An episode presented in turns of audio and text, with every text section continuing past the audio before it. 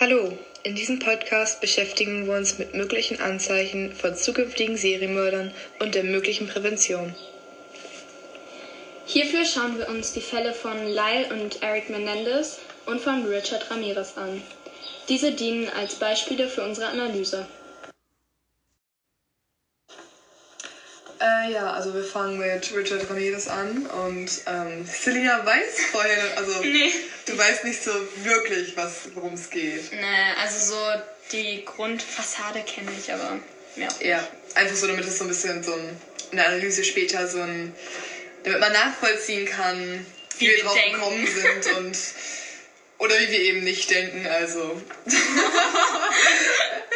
Oha. Also zu jedem Fall, also ich habe einen Beispielfall und Selina hat einen Beispielfall. Und wir werden das erstmal generelle Informationen sagen, damit man so ein bisschen weiß, worum es geht was und was sie halt so gemacht haben. Also ich will jetzt einfach mal mit, wie gesagt, mit Richard Ramirez anfangen. Ähm, generelle Informationen sind zum Beispiel ähm, erstmal die Morde, für die er verurteilt wurde. Es ist nicht klar, ob das alle seine Morde sind, aber es sind halt die, ähm, für die er nachher auch bestraft wurde. Das sind in chronologischer Reihenfolge Dale Okazaki, Tsai Lin Yu, Vincent Zazara, Maxine Zazara, William Doy, Marley Louise Cannon, Joyce Lucille Nelson, Maxon Kneeding, Lela Kneeding, Chanarang Kovanath, Elias Aberworth und Peter Pan. Ähm, und wie viele Opfer waren das jetzt genau? Oh, ich glaube, das sind so. Das sind äh, zwölf Opfer, glaube ich. Und der hat vom 17.03.1985 bis zum 18.08.1985 ähm, gemordet. Und auch, also da, die Opfer haben nichts gemeinsam. Die sind in allen verschiedenen Altersgruppen, die sehen überall anders aus. Die haben komplett andere ethische Hintergründe und sind auch von komplett verschiedenen Nationalitäten. Und, Und es ist halt auch einfach. Es sind immer in einer Nacht mehrere Morde. Also, aber auch nicht irgendwie Familienmorde so, sondern er ist wirklich durch die Nacht gegangen und er hat in einer Nacht in verschiedenen Häusern mehrere Leute umgebracht. und vor allem bei dem Zeitraum fällt ja auch auf, dass er innerhalb eines kurzen Zeitraums sehr viele Leute ermordet hat. Also das war ja nicht mal ein Jahr, ich glaube Das sind genau fünf, Monate. Ja, fünf Monate und ein Tag. Ja. Also das ist ziemlich krass. Ähm, und kommen wir zum Modus operandi, also sozusagen, ob er einen speziellen Vorgang hatte, den er immer wieder gemacht hat. Ähm, in diesem Fall ist das sehr verschieden, was nicht oft, also was nicht so oft vorkommt. Er ist halt meistens in Häuser eingebrochen, ähm, ohne eine wirkliche Waffe dabei zu haben, hat sich dann aber von diesem Haus, wo er eingebrochen ist, etwas wie zum Beispiel teilweise einen Hammer oder ein Messer genommen und hat dann damals die Straftat begangen und die Menschen umgebracht. Ähm, aber in seinen ersten Fällen hat er zum Beispiel auch eine Pistole benutzt und hat dann seine Opfer damit erschossen.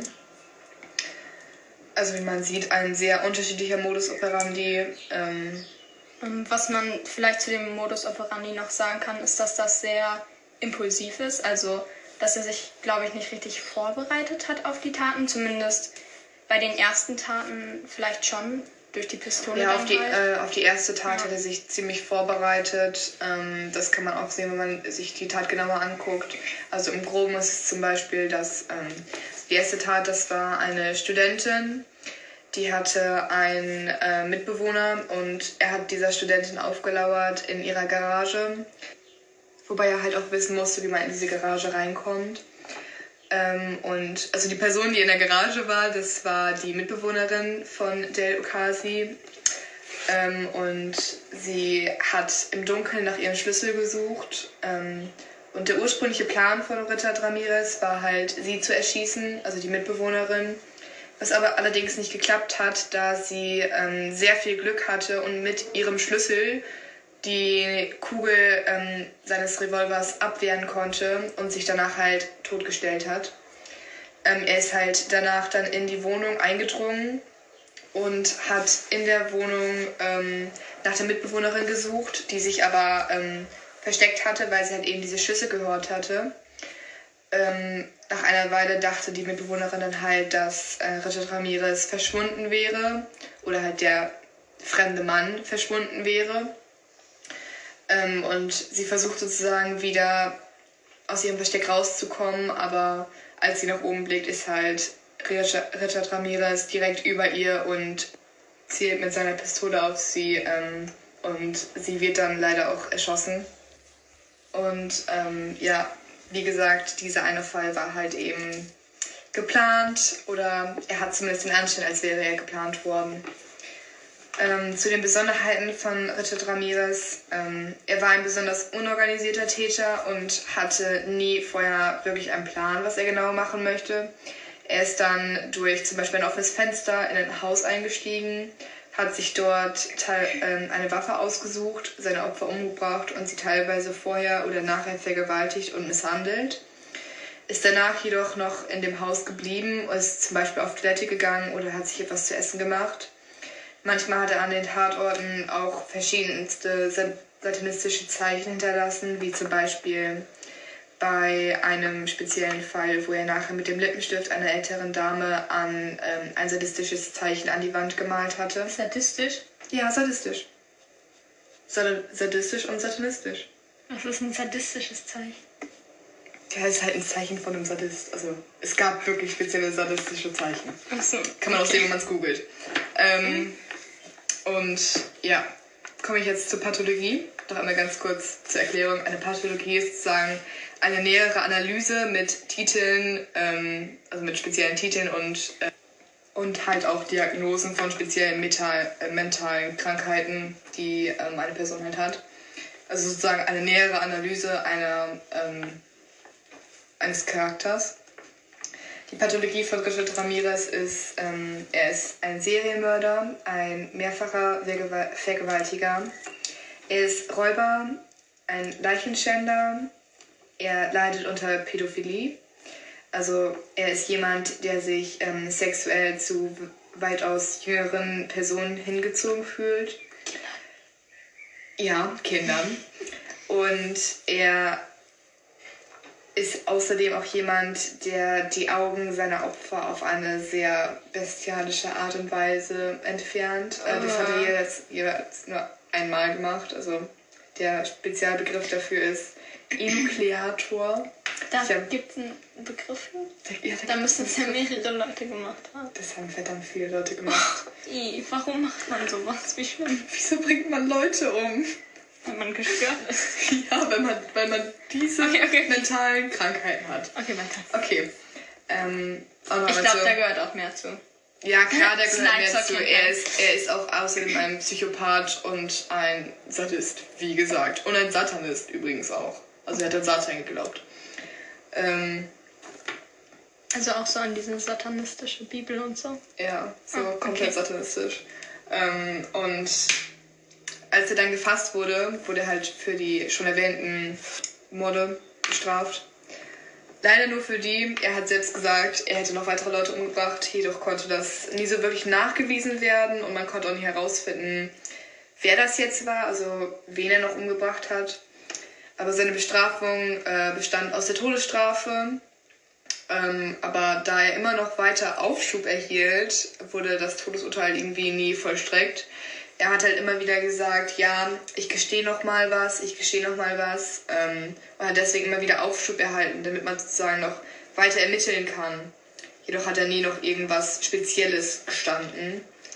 Ähm, aber am 7. Juni 2013 ist er nach über 20 Jahren im Todestrakt ähm, im Marin General Hospital unweit von seinem Gefängnis, also von St. Quentin an einem natürlichen Leberversagen gestorben. Ja, und das waren jetzt halt so die generellen Informationen, sodass, also ich glaube, ihr wisst jetzt, worum es so circa geht. Und dann kann man jetzt auch in die Kindheit mit reingucken. Also er wurde am 29. Februar 1960 geboren, als Kind von zwei mexikanischen Immigranten, nämlich einmal Julian und Mercedes Ramirez. Ähm, die Mutter arbeitete während ihrer Schwangerschaft weiterhin in einer Schuhfabrik ähm, sie hat später noch einmal gesagt, dass sie ständig den Dämpfen der Chemikalien und der schlechten Belüftung ausgesetzt war und sie deswegen sehr oft Übelkeit verspürte und sich außerdem immer benommen und schwach fühlte. Es war außerdem auch keine geplante Schwangerschaft. Ähm, aus eigenen Angaben wurde er jedoch trotzdem von all seinen Familienmitgliedern geliebt. Äh, dabei besonders von seiner großen Schwester Ruth, die ich später noch einmal erwähnen werde, weil sie eine sehr große Rolle in diesem äh, Fall spielt. Die Eltern hatten ein begrenztes Einkommen und dies reichte oftmals nur aus, um über die Runden zu kommen. Vor allem auch, weil ähm, der größte Bruder sehr viel Geld und Aufmerksamkeit brauchte. Er war nämlich ähm, sehr kränklich. Später stellt sich außerdem heraus, dass es möglicherweise von einer radioaktiven Strahlung kommen könnte, da sie, äh, also da die Familie in Mexiko gewohnt hat, wo ähm, in ihrem Bundesland Atomwaffentests ähm, durchgeführt wurden vom Militär. Ähm, die anderen Brüder waren besonders verhaltensauffällig, aber in einer anderen Art und Weise. Sie haben nämlich offenbare Lernschwierigkeiten, gerieten mehrfach durch zum Beispiel geklaute Autos oder Einbrüche mit, mit dem Gesetz in Konflikt und waren generell kein gutes Vorbild für den jungen Richard. Ähm, als Kleinkind hatte Richard außerdem zwei wirklich ernsthafte Kopfverletzungen. Ähm, die erste war, als er zwei Jahre alt war. Da fiel ihm nämlich eine Kommode auf den Kopf und verursachte eine ähm, ziemlich schlimme Kopfwunde, die im Krankenhaus mit 30 Stichen genäht werden musste. Wie geht sowas? Ja, das ist einfach also, umgefallen. Weiß man, wo genau das im Kopf war? Ja, Hinterkopf. Also oh. der ist Stell dir so ein Kleinkind vor, stell dir so eine riesengroße Kommode vor. Es ist umgefallen und Richard lag halt komplett drunter. Oh, aber wie passiert sowas? Zu viel Gewicht? Aber so, es gibt auch solche Videos an die Wand.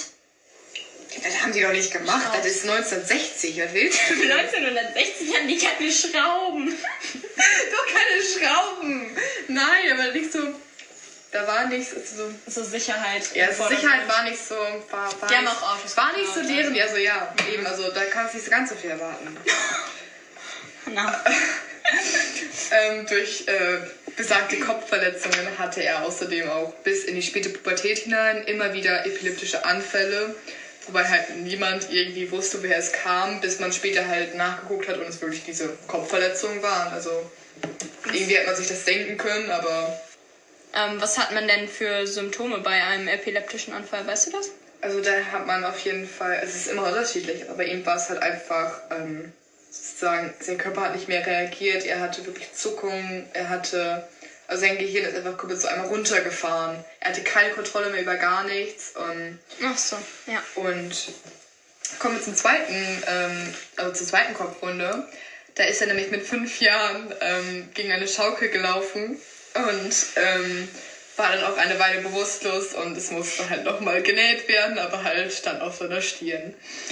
So, Kopfverletzung. Ja, also irgendwie schon. Also, Aua. Das erste, was man äh, herausfindet, wenn man den googelt, ist auch Kopfverletzungen. Also nicht irgendwie Morde oder so, nein, Kopfverletzungen. Okay.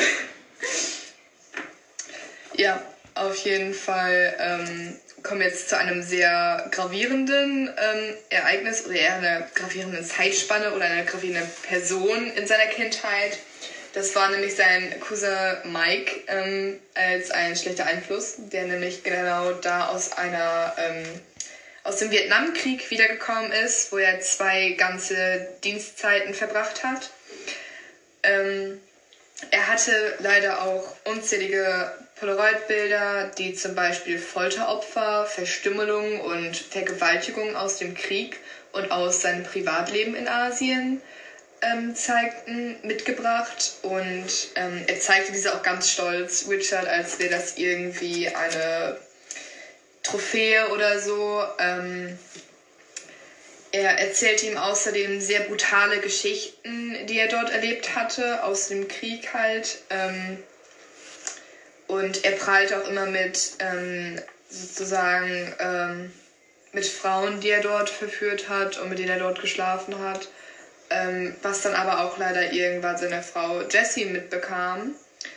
ähm, was dann zu sehr vielen Konflikten führten. Und diese Konflikte führten dann auch leider dazu, dass ähm, dieser Cousin Mike seine Frau Jessie am 4. Mai 1973 vor den Augen von Richard zweimal ins Gesicht schießt und sie ihn damit umbringt. So. Der, also, wie- alt war Richard da? Noch ein kleines Kind jetzt? Der war da 13, glaube ich. Also Was auch ist, nicht. was ist das für einer? Das ist ein ganz ekelhafter. Warum macht man, Ja, wieso zeigt man denen solche Polaroid-Bilder? warum hat man solche Polaroid-Bilder? Wenn man eine Störung hat. Also, ähm, Oh Gott. er wurde dann auch angeklagt wegen diesem Mord.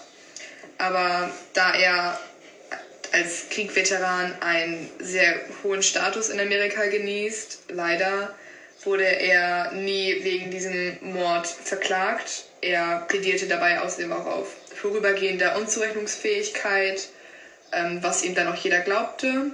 Vor allem aber wegen diesem speziellen Ruf, den man da hatte. Ja. Ähm, er musste allerdings zwangs zwangseingewiesen werden und eine Therapie in einer psychiatrischen An Anstalt absolvieren, ähm, aus der er aber wieder rauskam, sobald die Ärzte ihn für ähm, in Anführungsstrichen geheilt empfunden haben, was ich ganz schlimm finde, dass es überhaupt möglich war, den da irgendwie wieder rauszukriegen. Ich meine, der hat seine Frau vor den Augen seines 13-jährigen Cousins erschossen. Ja, vor allem. Das geht doch nicht. Nee, das geht doch nicht. Amerika. Amerika.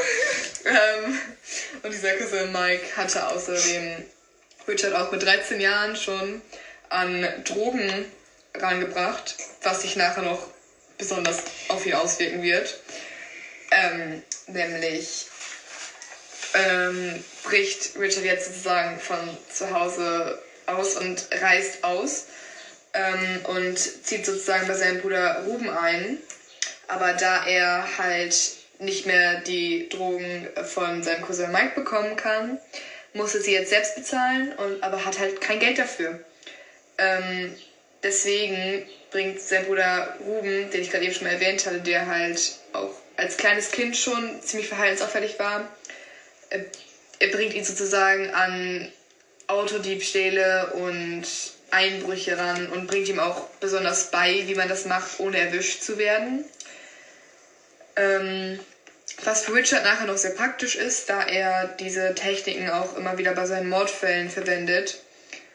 Ähm, ab irgendeinem Punkt kamen die Eltern aber dahinter und brachten ihn auch wieder nach Hause zurück. Ähm, aber jetzt kam es halt immer wieder zu Konflikten zwischen Richard und seinem Vater, da die beiden ein sehr hitziges Ter Temperament haben und deswegen auch immer wieder aneinanderstoßen.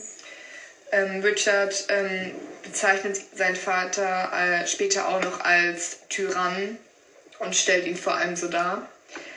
Ähm, er reist dann wieder aus wegen dieser Konflikte ähm, und zieht dieses Mal bei seiner großen Schwester Ruth ein ähm, und ihrem Ehemann. Ich habe ja vorhin auch schon mal ähm, erwähnt, dass ähm, Richard immer besonders von seiner großen Schwester Ruth geliebt wurde, weswegen sie ihn auch immer aufgenommen hat und auch immer alles für ihn getan hat, was er wollte. Ähm, also er hatte nicht wirklich so irgendeine Autoritätsperson.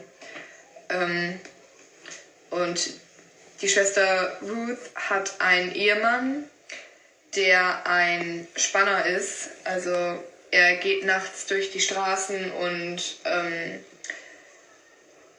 spannert Frauen aus, besonders junge Frauen und Studentinnen. Ähm, und ab irgendeinem Punkt nimmt er Richard nachts mit, um junge Frauen auszuspannen und ihm beizubringen, wie er das zu tun hat. Ähm, Was ist das denn für eine Familie? ganz weird, oder? Das ist doch nicht normal. Also irgendwie haben sie. Also. Der, der Freund von meiner Schwester nimmt mich mit in den Freizeitpark und dann nimmt er mit zum Leuten Ich ausspannen. stelle so, so ein Gespräch in der Schule vor. Ich habe es am Wochenende gemacht. Ja, ich war im Freizeitpark. Ja, ich habe mit meinem, äh, mit dem Ehemann von meinem, von meiner Schwester Leute ausgespannert. Ich habe Nachts. nachts.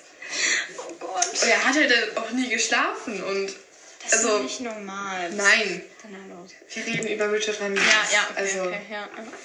Er hatte dann später auch einen Job im Holiday Inn. Das ist ein Hotel, da wo er gelebt hat. Und er arbeitete sich da halt so weit hoch, dass er ab irgendeinem Punkt einen Generalschlüssel bekam. Also ein Generalschlüssel, für alle, die es noch nicht wissen, ist halt ein Schlüssel für alle Schlösser. ja, für alle Schlösser in diesem Hotel, für alle Zimmer, für alles. Ähm, und da man, ich glaube, man sollte so einer Person wie Richard keinen Generalschlüssel geben. Ich meine, der ist ein Spanner, der ist ein Serienmörder, da noch nicht, aber den wir noch herausfinden. Auf jeden Fall ähm, fängt er ab diesem Moment halt auch an, alle Hotelgäste, die er in seinen Augen als attraktiv empfindet, auszuspannen. Also er geht sozusagen in die Zimmer rein, während die ähm, Gäste halt duschen sind oder ähnliches. Beobachtet sie dabei, stellt sich hinter die schweren Vorhänge, damit man die nicht sieht. Beobachtet dann auch ähm, die hauptsächlich Frauen beim Schlafen, beim Umziehen, immer. Ich habe Ähm, auch ähm, gelesen, ich weiß nicht, ob das stimmt, vielleicht kannst du das ja bestätigen, ähm, dass er so kleine Gegenstände gestohlen hat, also sowas nicht so wirklich auffällt. Zum Beispiel aus den Zimmern, wenn die hauptsächlich Frauen halt gerade nicht da waren, sodass er sich halt wieder an diese Tat erinnern konnte. Äh, ja, das ist, das ist, das ist sogar richtig. Also, äh, das wollte ich eigentlich auch erwähnen.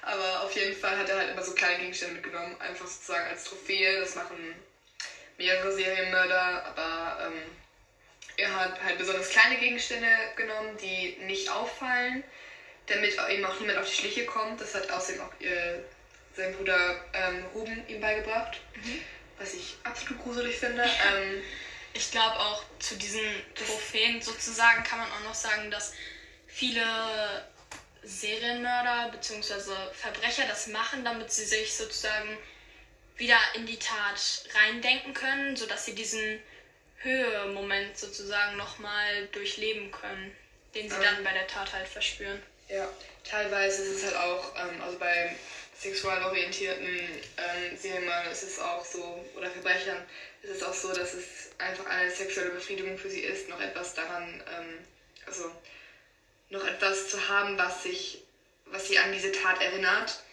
Bei Richard Ramirez war das leider auch so. Also er, ähm, diese kleinen Trophäen haben ihn sehr sexuell befriedigt oder er, allein der Gedanke daran hat ihn sehr sexuell befriedigt.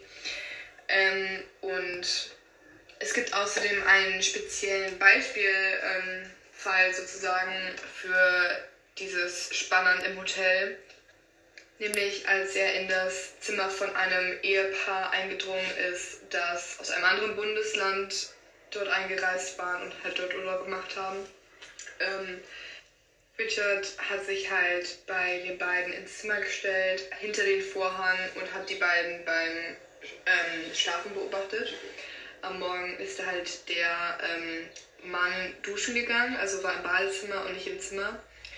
Ähm, was Richard als eine Gelegenheit für ihn sah, denn er ist nun, ähm, er hat nun versucht, die Frau zu vergewaltigen oder war auch, er hat sie vergewaltigt. Ähm, allerdings ist mittendrin der ähm, Mann wiedergekommen und hat halt Richard bei seiner Frau im Bett gesehen und ähm, hat gesehen, dass er sie vergewaltigt. Ähm, er ist dann auch ausgerastet, was so ein normaler Mensch halt macht, ähm, und hat Richard Ramirez dann auch ähm, ziemlich übel zugerichtet. Ähm, er wurde verprügelt bis, keine Ahnung, und also das ist, es war wirklich komplette Wut von dem Mann, Aber verständlich. Ähm, stand Richard dann die ganze Nacht hinter diesem Vorhang, Ja. bis er diese Gelegenheit hatte? ja. Der hat das eigentlich immer gemacht, der ist auch zwei, äh, zwei Tage da stehen geblieben. Okay. Und das bemerkt man nicht? Nee, also es waren so ganz schwere Feuer, da konnte man nicht Ach durchgucken. so, der stand einfach ja. ganz schnell hinter. Ganz, Oh ganz, ganz weird. Also, ähm, Das ist einfach wie BTK so im Kleiderschrank ja, verstehen.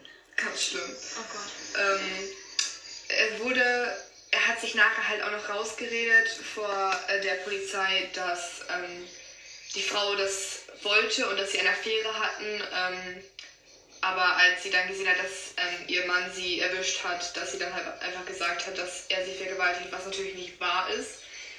Ähm, aber da die beiden, also das Ehepaar aus einem unterschiedlichen Bundesland kam und es früher auch noch schlechter, also, also schwerer war, in einem unterschiedlichen Bundesland, von dem du halt lebst, ähm, einen Gerichtsprozess zu führen und es auch einfach viel zu teuer war für die beiden, ähm, wurde Richard nicht angeklagt und ähm, musste somit auch keine Konsequenzen erleben, was ihm auch nochmal so irgendwie gesagt hat, dass es halt den, den größten Ego-Boost gegeben.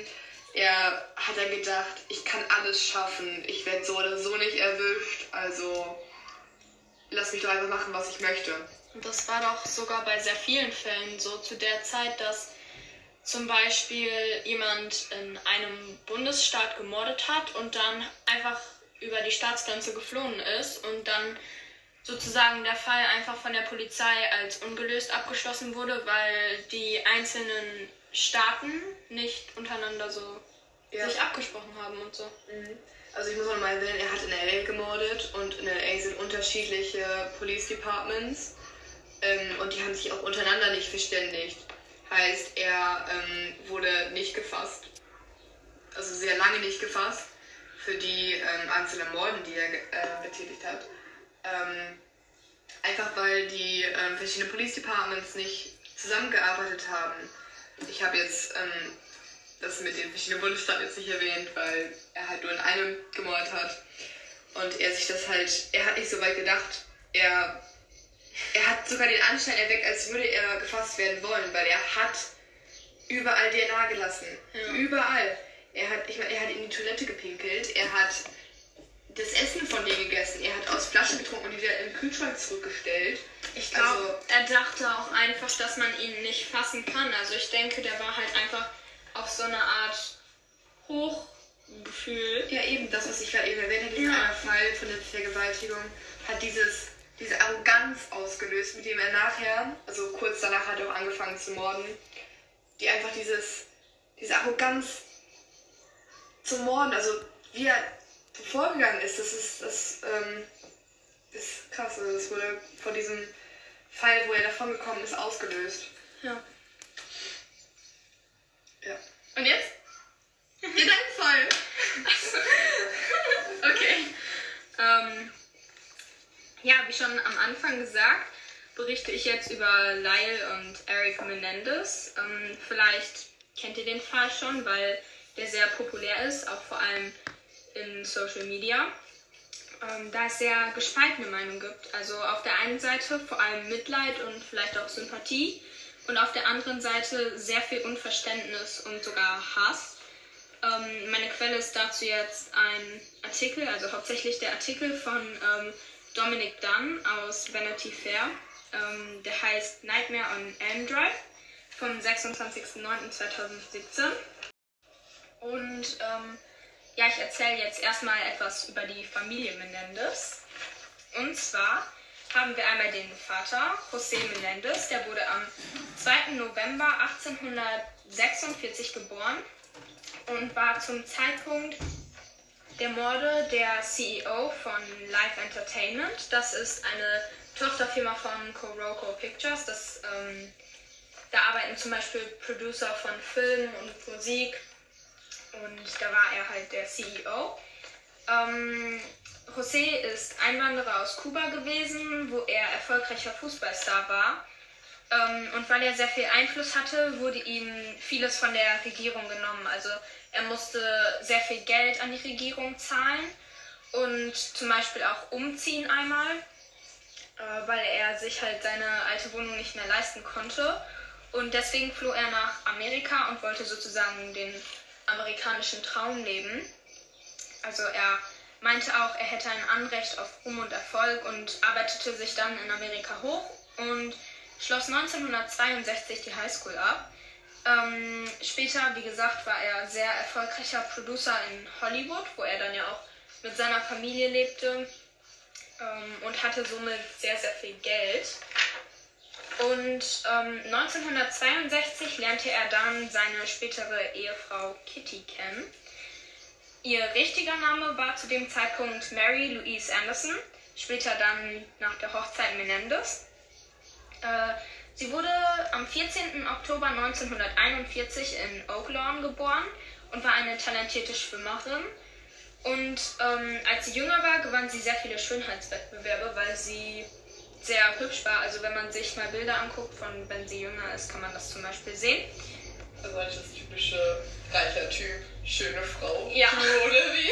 Komplett. Das Haus war riesig. Also Kitty kümmerte sich später auch um das Haus und die Kinder. Und das Haus war einfach gigantisch. Schon ein Klischee, oh Mann, oder? Ja, es ist einfach riesig, das Haus. Es hat 5 Millionen US-Dollar gekostet. Früher wohnten John Lennon und Prince in dem Haus. Ja, das war riesig. Es war riesig. Das war zu der Zeit 5 Millionen US-Dollar. Heutzutage ist das ja noch viel, viel mehr. Also der Wert von dem Geld verändert sich ja noch. Warte, ich guck mal nach, wie viel das ist einfach unnormal riesig. Also der Autor des Artikels, äh, Dominic Dunn, hat sich dazu geäußert und er meinte, ähm, dass man sich in dem Haus oft täuscht, weil von außen denkt man, es ist riesig, aber dann geht man rein und man merkt, dass es noch viel größer ist. Also das war einfach super riesig, das Haus. Ähm, dann zu den Kindern. Einmal ähm, Lyle Menendez. Er wurde am 10. Januar 1968 geboren und war Student an der Princeton University und erfüllte halt somit den Traum des Vaters. Denn der konnte ja damals in Kuba nicht an eine gute Universität gehen, weil er auch zum Beispiel gar nicht genug Geld hatte.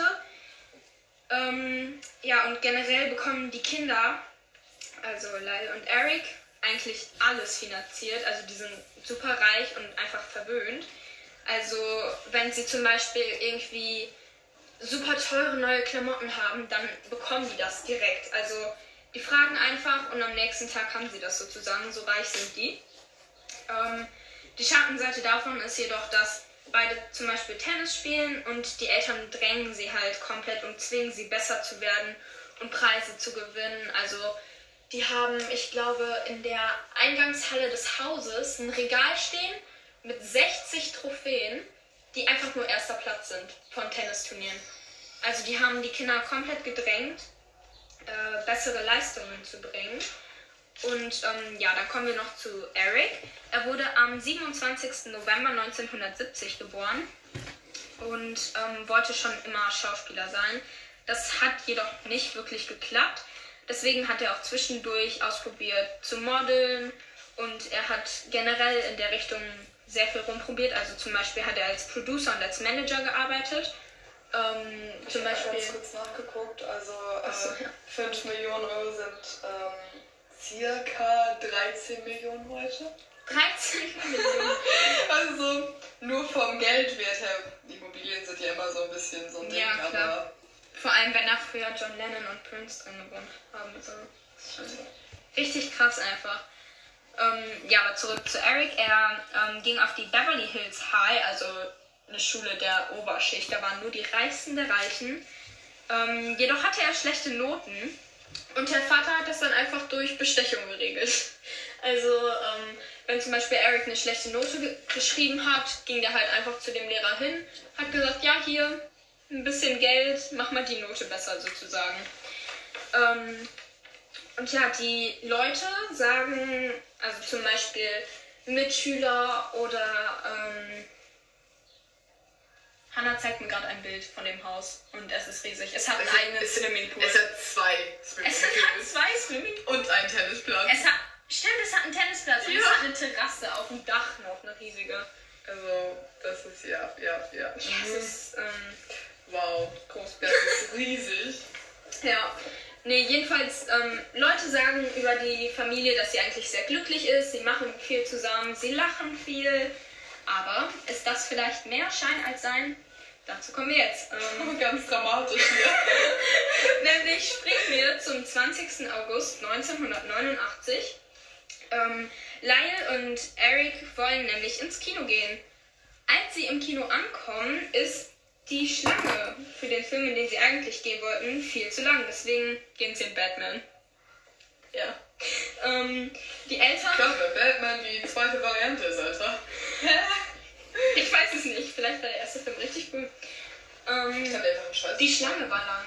Ja, vielleicht hat er einfach einen Scheißgeschmack im Film. Aber die Schlange war lang. Die Egal. Schlange war lang. Ja, das heißt, dass der Film beliebt war, okay?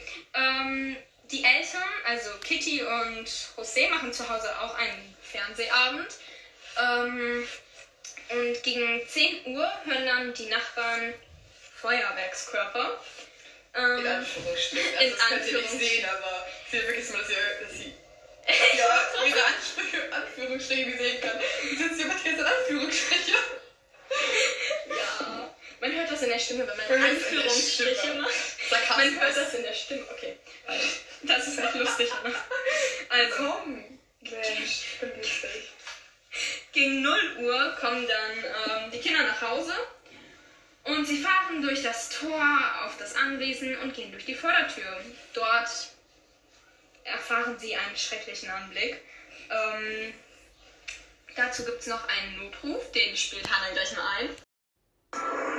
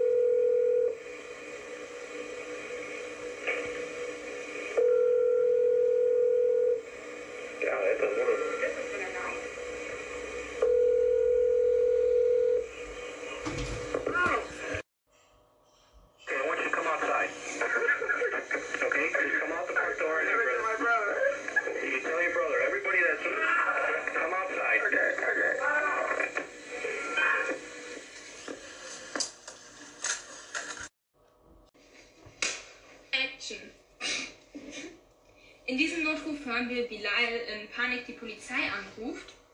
Und der Polizeichef sagt später im Fernsehen, dass er nur wenige so grausame Morde gesehen hat. Ich werde das jetzt nicht genau beschreiben, weil es ist halt sehr, sehr brutal, aber ähm, José, aus dem Morde nicht hier.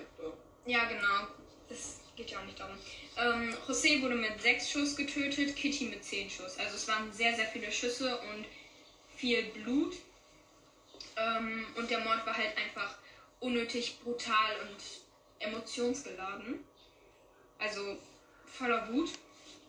Ähm, die Angehörigen heuern dann einen Anna, Privatdetektiv an.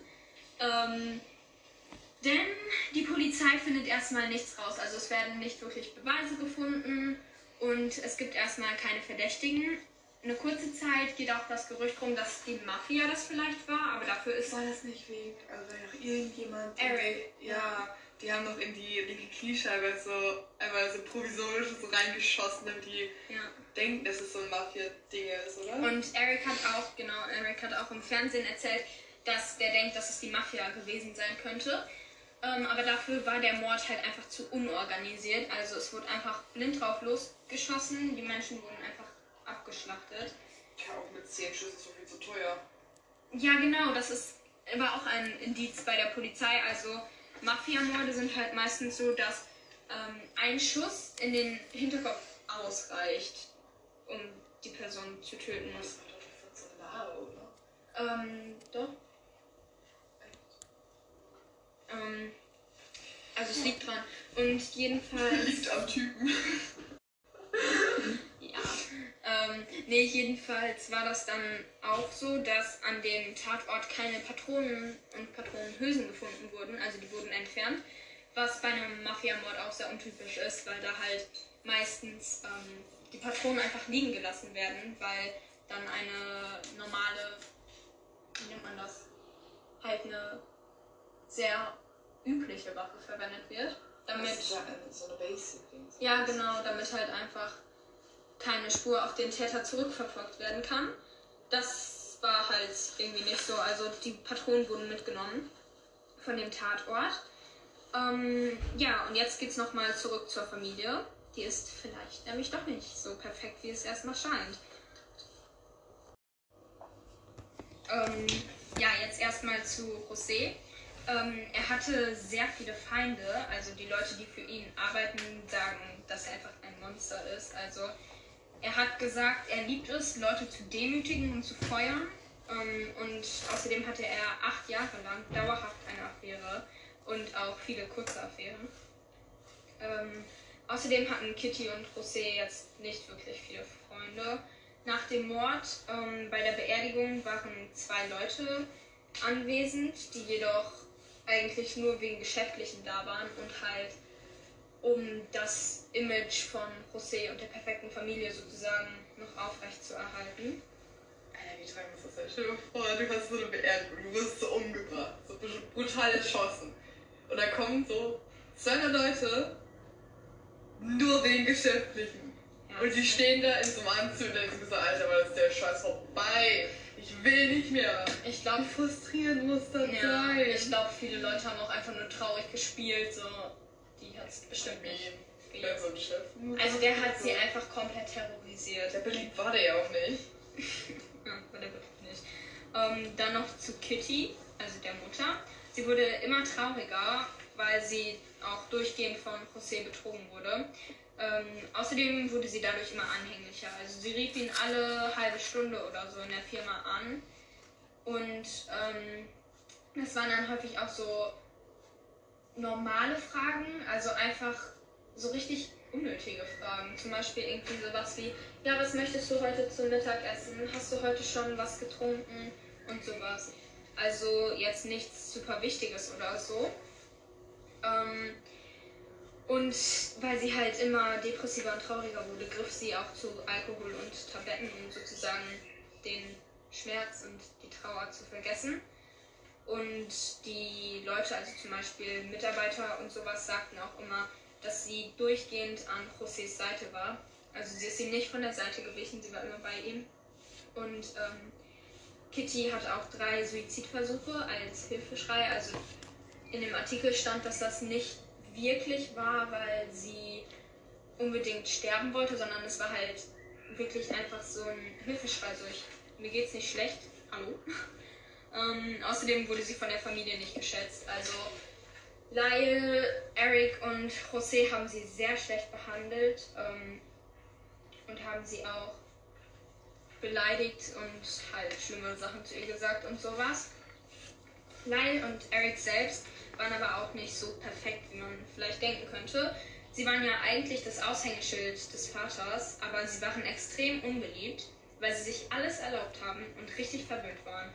Also sie beklagten sich zum Beispiel, dass sie keinen Porsche fahren durften. Und Gut. Wie so ein, so ein Auto haben. Also, ah, ja, einfach Mimi, kein Porsche. richtig verwöhnt. Lyle wollte auch ähm, an der Princeton, also an der Universität, ein eigenes Zimmer haben, aber er hatte einen Mitbewohner.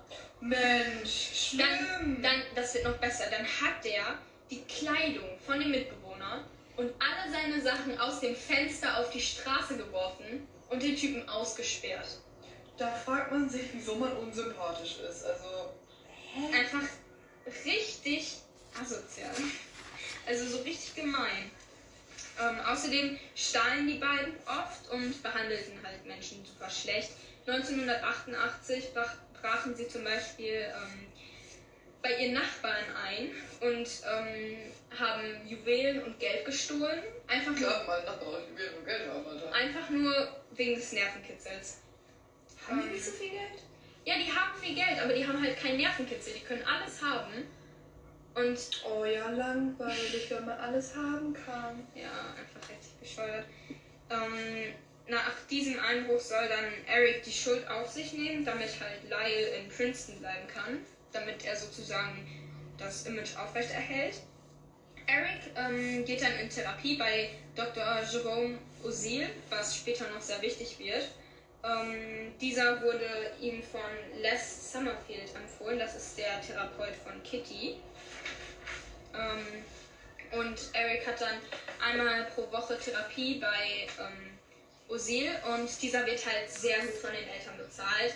Und dann hat der Therapeut halt einen Deal mit José, also dass alles, was Eric sagt, an ihn sozusagen weitergegeben wird. Also Datenschutz ist da nicht wirklich. Ähm, Lyle geht dann halt weiter nach Princeton und wird dann im ersten Semester jedoch beim Spicken erwischt und fliegt dann von der Schule. Der Vater versucht das dann noch irgendwie zu regeln, aber das bringt halt nichts, weil die dann nicht so bestechlich waren. Ähm, außerdem arbeitete er kurzzeitig bei Live Entertainment. Die Mitarbeiter waren auch sehr wütend auf ihn, weil Lyle halt einfach richtig oft zu spät war und auch zu früh gefahren ist häufig. Das ist ein richtiges Muttersöhnchen, dass er nur bei Papi arbeitet, weil man zu dumm andere ist, oder wie? Ja, ungefähr. Der hat auch seine Arbeit nicht richtig erledigt und wurde dann gefeuert. Von seinem eigenen Vater? Von der Firma, wo sein Vater CEO ist. Oh mein Gott, wie peinlich ist das denn? Ja, sagt José dann auch, er sagt seinen Söhnen dann, dass sie peinlich seien und eine Enttäuschung für ihn sind. Ähm, dann jetzt nochmal zurück zu dem Mord. Nach dem Mord wurden Lyle und Eric nämlich nicht untersucht. Also sie wurden halt einfach entlassen. Die wollten nämlich nach dem Mord zum Tennistraining. Die hatten sehr eilig damit. So sportlich. Jedenfalls, wenn sie durchsucht worden wären, hätte man in der Tennistasche blutige Kleidung und die Tatwaffen gefunden. Also war das mit dem Kino eine? Lüge. Also, hm, ich will jetzt nicht spoilern, aber. Ja, was.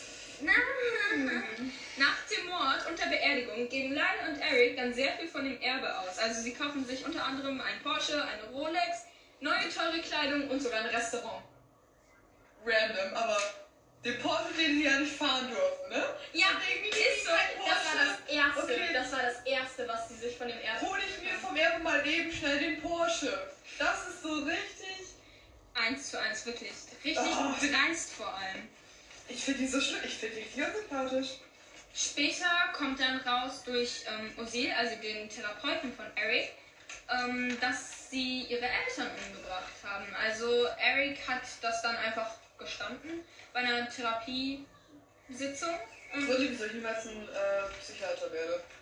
ja, einfach. Aber das war auch so richtig kompliziert. Ich gehe da jetzt nicht genau drauf ein, weil das irrelevant ist für den. Hat er nicht so voll so von wegen geschrieben, äh, ge gesagt, so von wegen, also wenn ich das nur das gemacht hätte.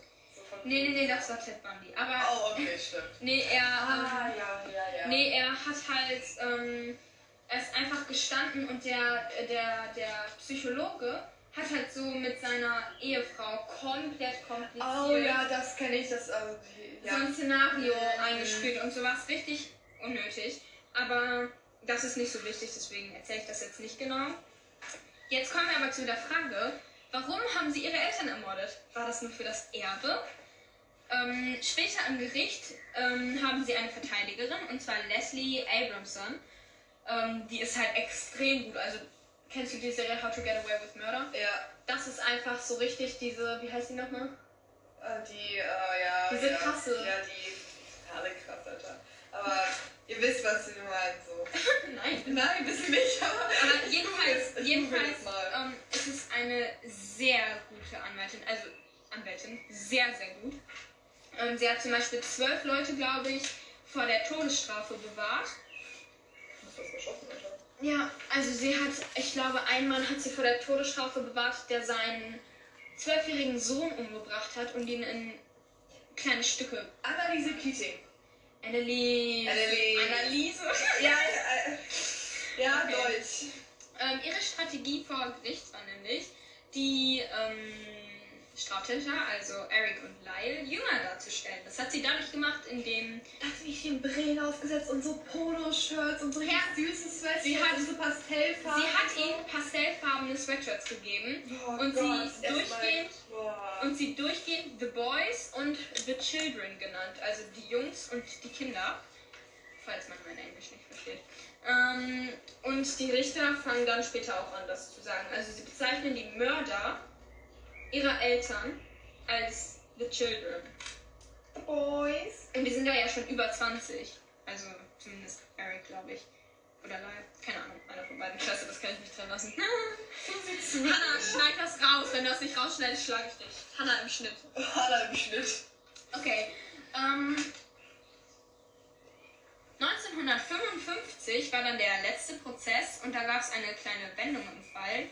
Nämlich ähm, berichten Eric und Lyle, dass sie über Jahre hinweg sexuell und psychisch von ihren Eltern missbraucht wurden. Ähm, vor allem von dem Vater. Ähm, die Aussage von Eric könnt ihr jetzt auch noch einmal hören. Die spielen wir euch einmal vor. Just started with uh, after sports practices he would massage me. And uh, it, we would have these talks and he would show me and he would uh, fondle me and he would ask me to do the same with him and I would I would touch him and we would undress. Um, just became more involved um, What do you mean more involved?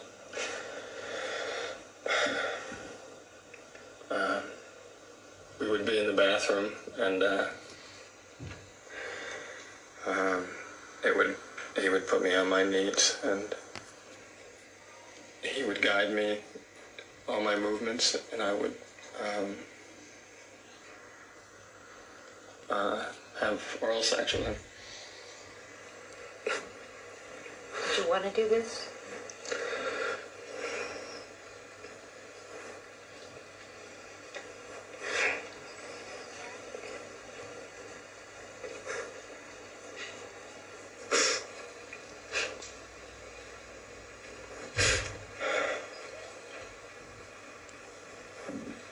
At some point, did he do some other things to you?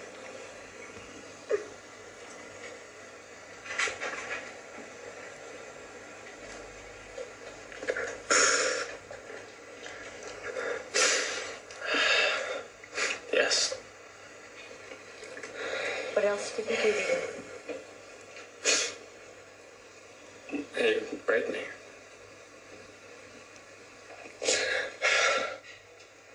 And he said that he didn't mean to hurt me. And he loved me.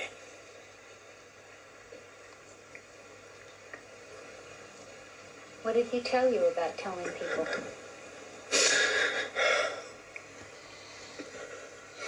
He just said that it was our secret.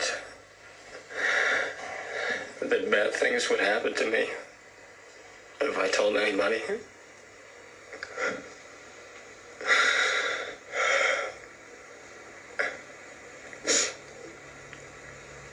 And I told him I never would.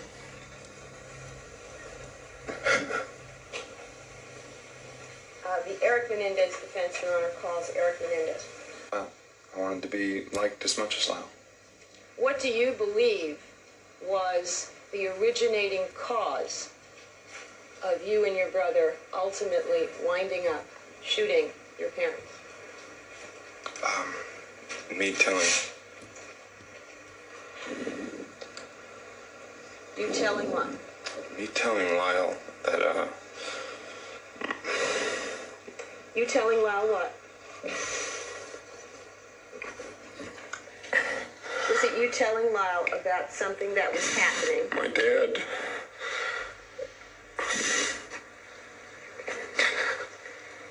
Okay. My dad. Your can I ask a leading question? My, if you don't uh, ask my dad. Wait one second. Okay, let me No, ask. no, he was in the process of answering, so there's no need to ask him. Can you answer the question? Yes. Okay, was you telling Lyle what? My dad had been molesting me.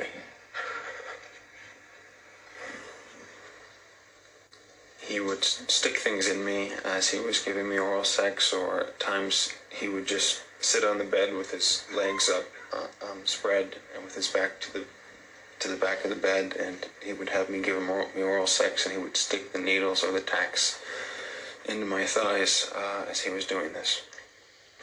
Were there times when, following one of these episodes with your father, you'd be crying? Yes. Did your mother ever come upon you when you were crying? Uh, sometimes after these, I have to go downstairs to dinner, um, or afterwards, and she would come when she'd see me crying, and uh, Did yes. she ever ask you, Eric, what are you crying about? no, Would she ask you that sometimes if you were crying and it had nothing to do with sex with your father? yes, And what would she say, if anything, to you when you were crying following these episodes with your father? she would say, "Do what I told you to do." What did you tell? What had she told you to do? She she taught me how to hide my tears and to uh, not cry, and if I was crying, she taught me how to get rid of the tears.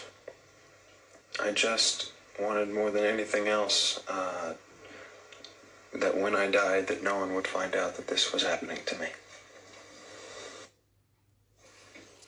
Did you do something to your brother? Yes.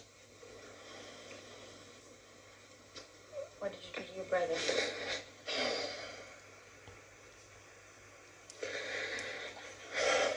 I took him out to the woods. Whenever I felt, I don't know, I took him out sometimes, and I took uh, a, a toothbrush also, and I played with Eric in the same way. I'm sorry.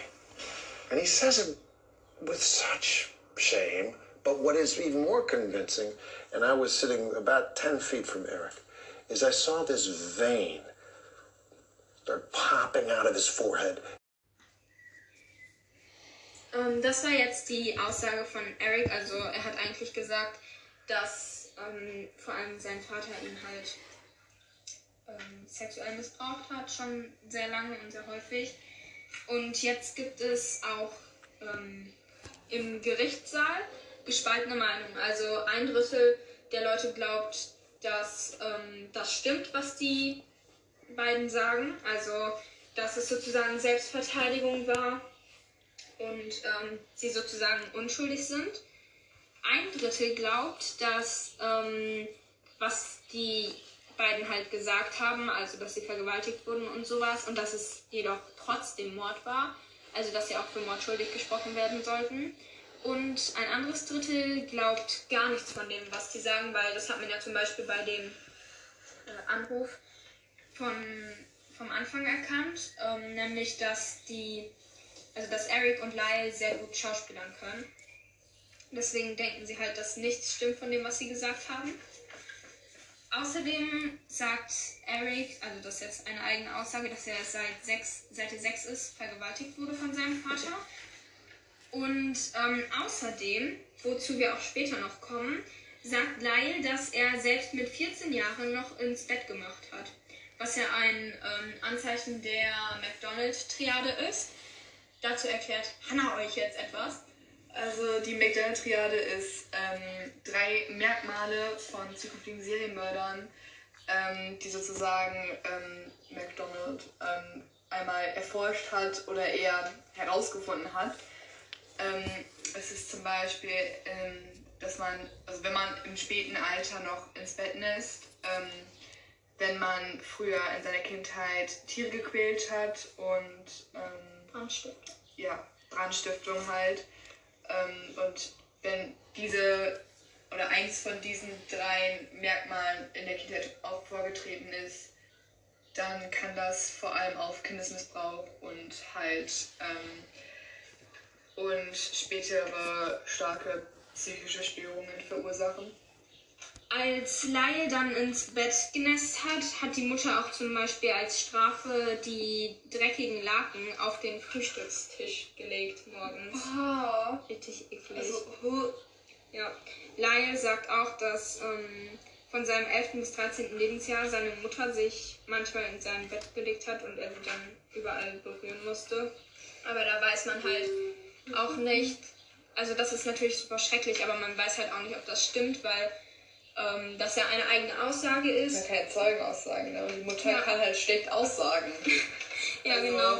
Und außerdem ähm, hatten die beiden ja auch die, eine der besten Strafverteidigerinnen ähm, und konnten sich halt reich, ne? und konnten sich drei Jahre lang auf den, äh, auf den Prozess dann halt vorbereiten. Also zwischen dem ersten und zweiten Prozess lagen halt drei Jahre.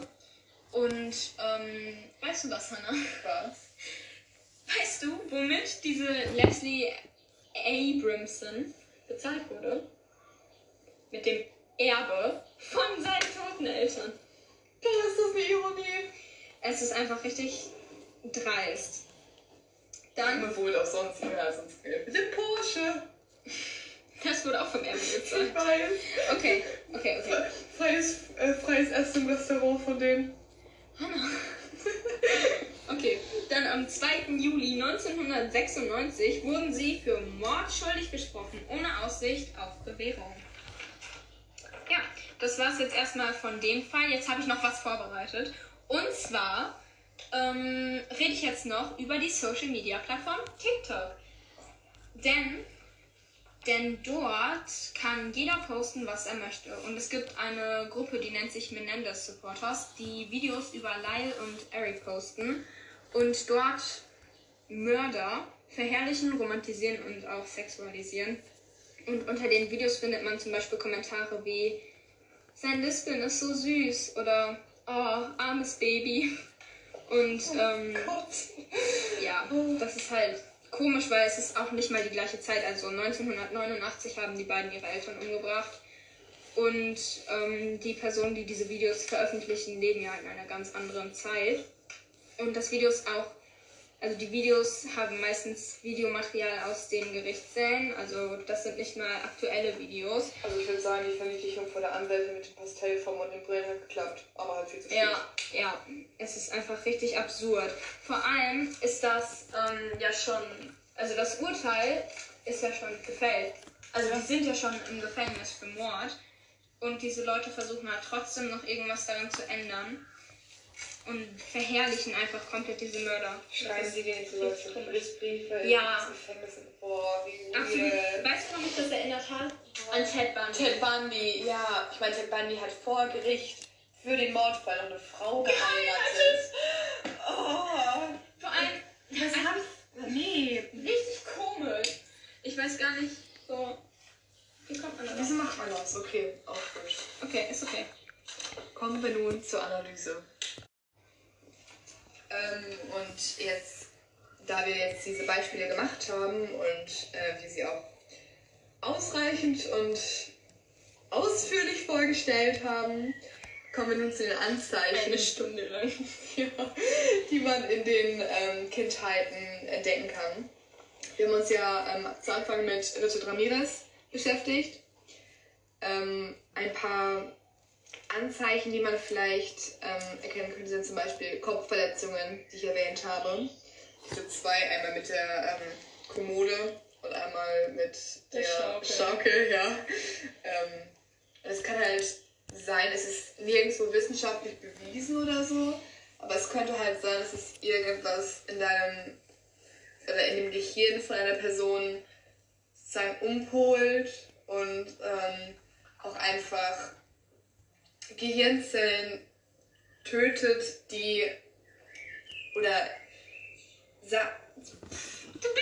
Teile von dem Gehirn beschädigt, die zum Beispiel die ähm, Beispiel den äh, Teil des Gehirns beschädigen, der ähm, die Empathie des Menschen regelt und auch ähm, die Sympathie gegenüber anderen Leuten sozusagen steuert. Also es einfach durch Kopfverletzungen beschädigt werden kann und ja, ähm, man kann zum Beispiel ähm, bei Richard Ramirez auch noch zum Beispiel diesen starken Drogenkonsum, an den sein Cousin Mike ihn angeführt hat, vielleicht ähm, nutzen, also als Anzeichen deuten, ähm, da Drogen ja wie bekannterweise süchtig machen und ähm, auch mentale Probleme ähm, erzeugen können. Und vielleicht auch die Wahrnehmung verändern. Ja, und auch einfach, die machen so süchtig, dass du ab irgendeinem Punkt alles dafür machen würdest. Naja. Wenn du zum Beispiel dann vielleicht kein Geld hast, dann vielleicht überfällst du jemanden oder bringst jemanden um. Was, das kann man alles nicht nachvollziehen. Das ist ähm, nicht wirklich menschlich, was in dem Moment dann vorgeht, denke ich mal. Ich glaube, das ist bei den meisten Serienmördern so. Ja, die sind definitiv nicht ganz menschlich. Ähm, ja, klar sind die Menschen, aber das ist so moralisch nicht äh, vertretbar. In keiner Art und Weise, was die machen. Okay, weiter. ähm, zu den Mendes-Brüdern sagt jetzt Simon auch noch was. Ähm, Ähm, ja, bei den Menendez-Brüdern kann man zum Beispiel diese McDonald-Triade als Beispiel nehmen. Zum Beispiel bei Lyle, der hat ja mit 14 noch ins Bett genässt. Und dann auch das Trauma in der Kindheit durch die Vergewaltigung und sowas, was ja auch beide der Menendez-Brüder erfahren haben. Dann halt schlechte Einflüsse, zum Beispiel auch ähm, durch den Vater, der ja auch sehr, wie heißt das, abusive, sehr ähm, misshandelnd war. Ähm, zu den schlechten Einflüssen auch nochmal bei Richard Ramirez kann man das zum Beispiel bei dem Cousin Mike und ähm, dem Ehemann von seiner Schwester sehen, die ihm ja auch wirklich beigebracht haben, wie er Verbrechen zu, ähm, so, zu begehen hat und wie er das macht, ohne erwischt zu werden. Und ähm, vor allem auch der Cousin Mike und die Polaroid-Bilder aus dem Vietnamkrieg kann man vielleicht auch sogar teilweise als Trauma in der Kindheit bezeichnen. Und einfach generell als Oder als er seine Frau vor ihm erschossen hat. Ja, ja, ja. Vielleicht, no one knows. ja. So, und vielleicht, also durch diese Polaroids wurde halt auch sexuelle Gewalt und Gewalt sehr normalisiert für ähm, Richard dargestellt und dadurch hat er vielleicht auch einfach eine andere Einstellung als der normale Mensch dazu. Ähm, ein weiteres, ähm, also ein weiteres Anzeichen ist zum Beispiel auch einfach nicht genug Aufmerksamkeit in der Kindheit, was man bei beiden Fällen sehen kann. Also Richard Ramirez hatte sehr viele Geschwister und auch sehr viele Geschwister, die sehr viel Aufmerksamkeit brauchen. Teilweise wegen gesundheitlichen Gründen, teilweise aber auch einfach, weil die Brüder sehr verhaltensauffällig waren und sehr viel Aufmerksamkeit brauchten. Herr aber Menendez hatten doch viel Aufmerksamkeit. Ja, haben alles in den Arsch gesteckt bekommen. Ja, das heißt ja nicht äh, direkt viel Aufmerksamkeit und Liebe, das heißt ja auch einfach. Ja, Liebe, aber Aufmerksamkeit hatten die. Ja, aber nicht von den Eltern, weil die Eltern waren nur am Arbeiten. Und der Vater war nur am Arbeiten. Aber die Mutter war zu Hause. Ja, aber es braucht schon zwei Personen. Nee. Was, wenn Leute alleinerziehend sind, oder? Ja, ja. Die werden eine Serienmörder. Nein, ähm, ja, ich meine das so von. Ja, von Liebe. Ich weiß, Ja. was du meinst, ja, ja. Die fühlen sich dadurch vielleicht einfach Ungeliebt. ungeliebt und. Und vielleicht, dass sie auch so eine Tat begehen müssten, vielleicht um Aufmerksamkeit Ja. zu bekommen. Zum Beispiel ja auch mit dem Stehlen. Ja, eben. Ähm, es ist teilweise auch einfach ähm, durch dieses nicht, also ein erweitertes Anzeichen ist auch nicht direkt für Serienmörder, aber für ähm, so wirkliche Eskalationen von Serienmördern und diese Arroganz zwar zum Beispiel Richard Ramirez, der überall DNA gelassen hat und einfach Dachte, man könnte ihn nicht fassen Ja, auch. so, ähm, das kommt einfach durch ähm, kleinere Delikte, bei denen man, also kleinere Verbrechen, bei denen man einfach nicht erwischt wird und wo man einfach, ja, also, was einfach die Arroganz nochmal auf ein anderes Level bringt. Jetzt kommen wir zur Prävention. Eine Möglichkeit ist dabei die Therapie, also das, was Eric eigentlich auch gemacht hat, was aber nicht viel gebracht hat durch den schlechten Psychologen. Ähm, also halt dieser Dr. Osil an der Stelle. Ähm, eine weitere Art der Prävention ist äh, einfach eine möglich weite Distanz von schlechten Einflüssen. Also wenn man jetzt zum Beispiel ein Elternpaar ist und weiß, ähm, ja, mein Bruder ist ja nicht so der ganz so tolle Typ, so nicht so geile Autoritätsperson, vielleicht nicht dahin ziehen lassen oder einfach ein bisschen aufpassen. Ähm, also es gibt nicht wirklich weitere Präventionsmaßnahmen, eben weil es einfach, diese Anzeichen werden fast nie erkannt. Man möchte ja auch nicht wissen, also man möchte ja auch nicht glauben, dass der ähm, eigene Sohn irgendwie zum Serienmörder wird. Und das, nee, das will man ja einfach nicht. Und, Nee. ähm, und es, selbst wenn man weiß, so, mein Kind wird irgendwann zum Serienmörder, selten, aber das sollte man, ja, keine Ahnung, das ist so. Aber ich glaube, viele Elternteile zum Beispiel wollen das auch gar nicht glauben. Es gibt ja, Ja, viele eben. Fälle, wo zum Beispiel ähm, in der Kindheit Tiere gequält wurden ja, und die ja auch Eltern das mitbekommen haben. Ist. Genau, was ja auch ein Teil davon ist, wo die Eltern das auch mitbekommen haben, aber das sozusagen abgestritten haben als Phase oder so, obwohl das ja auch ein deutliches Zeichen für Kindermissbrauch ist. Ja, also Prävention ist nicht so wirklich möglich, einfach weil es nicht wirklich viele ähm, Erfahrungsberichte auch dafür gab. Es weiß auch niemand, ob das wirklich irgendwas bringt, ob das jemand wirklich abhält, davon etwas Schlimmes zu tun oder nicht. Ich glaube, das, was halt wirklich was bringt, wenn es sozusagen schon zu spät ist, also wenn bereits gemodelt wurde, ist halt einfach die Zusammenarbeit von Polizisten, weil in sehr vielen Fällen war das ja so, dass die einzelnen Polizeistationen gar nicht untereinander zusammengearbeitet haben und so zum Beispiel Beweise verloren gingen.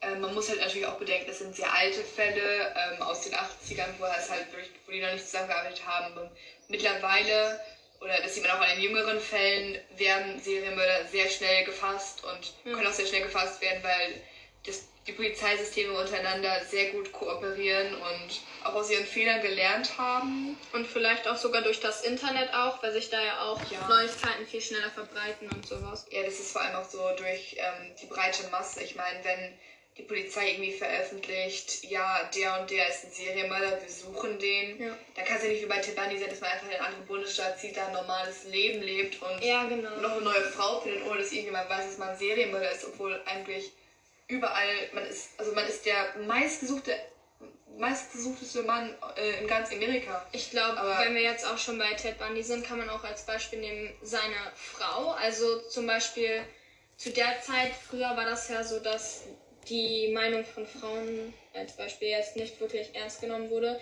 Also bei dem Fall von Ted Bundy war das ja so, dass seine Frau zu diesem? Zeitpunkt, ja, ähm, bei der Polizei anrief mehrmals und ähm, aussagte, dass ihr Mann halt der gesuchte Täter ist, aber es hat ihr halt niemand geglaubt und das ist heutzutage ja auch schon ganz anders. Äh, ja, also ich glaube, das wäre es auch schon mit der Prävention. Ähm, wir haben zum Schluss jetzt noch eine, uns eine Diskussionsfrage ausgedacht, oder nicht ausgedacht, aber rausgesucht, die ähm, sehr breit und offen diskutiert wird. Und das ist halt, ähm, wird man als Serienmörder geboren oder wird man zu einem? Ähm, und wir würden jetzt einmal noch ähm, sozusagen untereinander noch etwas diskutieren. Ja, Außer wir haben die gleiche Meinung. Außer wir haben die gleiche Meinung. Also, Also- was sagst du dazu? Ich weiß, ich bin, ich bin kein Profi, ich bin kein Psychologe oder so, das gilt für, die, für den gesamten Podcast eigentlich. Ja. Aber ähm, ich glaube, es spielt vielleicht von beidem was mit. Also ich glaube, die Kindheit macht halt sehr viel aus. Also das sieht man ja zum Beispiel auch an dem Beispiel von Richard Ramirez und den Menendez-Brüdern, weil die ja beide sehr schlechte Erfahrungen gemacht haben und dadurch dann sozusagen gemordet haben. Aber ja, was sagst du denn dazu, Hannah? Also ich glaube, dass es auch wirklich was von beiden ist, aber nicht wegen dir so, sondern ähm, von dem Aspekt von wegen, als sie einmal geboren werden. Klar, es gibt mentale ähm, Krankheiten, mit denen wird man einfach geboren. Da wird einfach ein bestimmtes Hormon oder so im Gehirn nicht äh, produziert und es ist deswegen halt einfach eine Fehlfunktion vorhanden und das kann natürlich auch mit reinspielen. Aber das ist halt dann natürlich auch eine mentale Krankheit, die, dann auch, die einen natürlich nicht auch direkt zum Serienmörder macht. Ähm, aber ich glaube, dass man hauptsächlich wirklich zu einem erzogen wird. Es liegt wirklich an der Erziehung und der Kindheit, weswegen wir uns jetzt heute auch besonders mit der Kindheit ähm, beschäftigt haben. Einfach weil all diese Anzeichen, die kommen aus der Kindheit und die sind wirklich wichtig. Und ähm, ja, also ich, ich bin der Meinung, dass es sozusagen, es ist zwar von beiden etwas mit dabei, aber man wird eher zu einem erzogen als, als, eine, als ein Serienmörder geboren. Ja, ich sehe das eigentlich genauso. Ich glaube auch, dass das mit der Kindheit vor allem daran liegt, dass ja im jungen Alter die Persönlichkeit auch erstmal geformt wird und das Gehirn sozusagen Das wächst ja auch noch. ja, wächst. Das entwickelt sich und, und generell mein gesamtes als sich entwickelt sich. Und wenn da halt irgendwas schief läuft, kann das halt bis ins spätere Leben noch sehr Ja. schwerwiegende Folgen haben, was man äh, zum Beispiel gesehen hat. Das ist ja auch, das sieht man ja auch zum Beispiel an einfach ganz normalen, sozusagen normalen ähm, Krankheiten, wie zum Beispiel Depressionen oder so. Selbst wenn man da in der Kindheit was Schlimmes erlebt hat, verfolgt einen das ja noch bis ins Erwachsenenleben rein.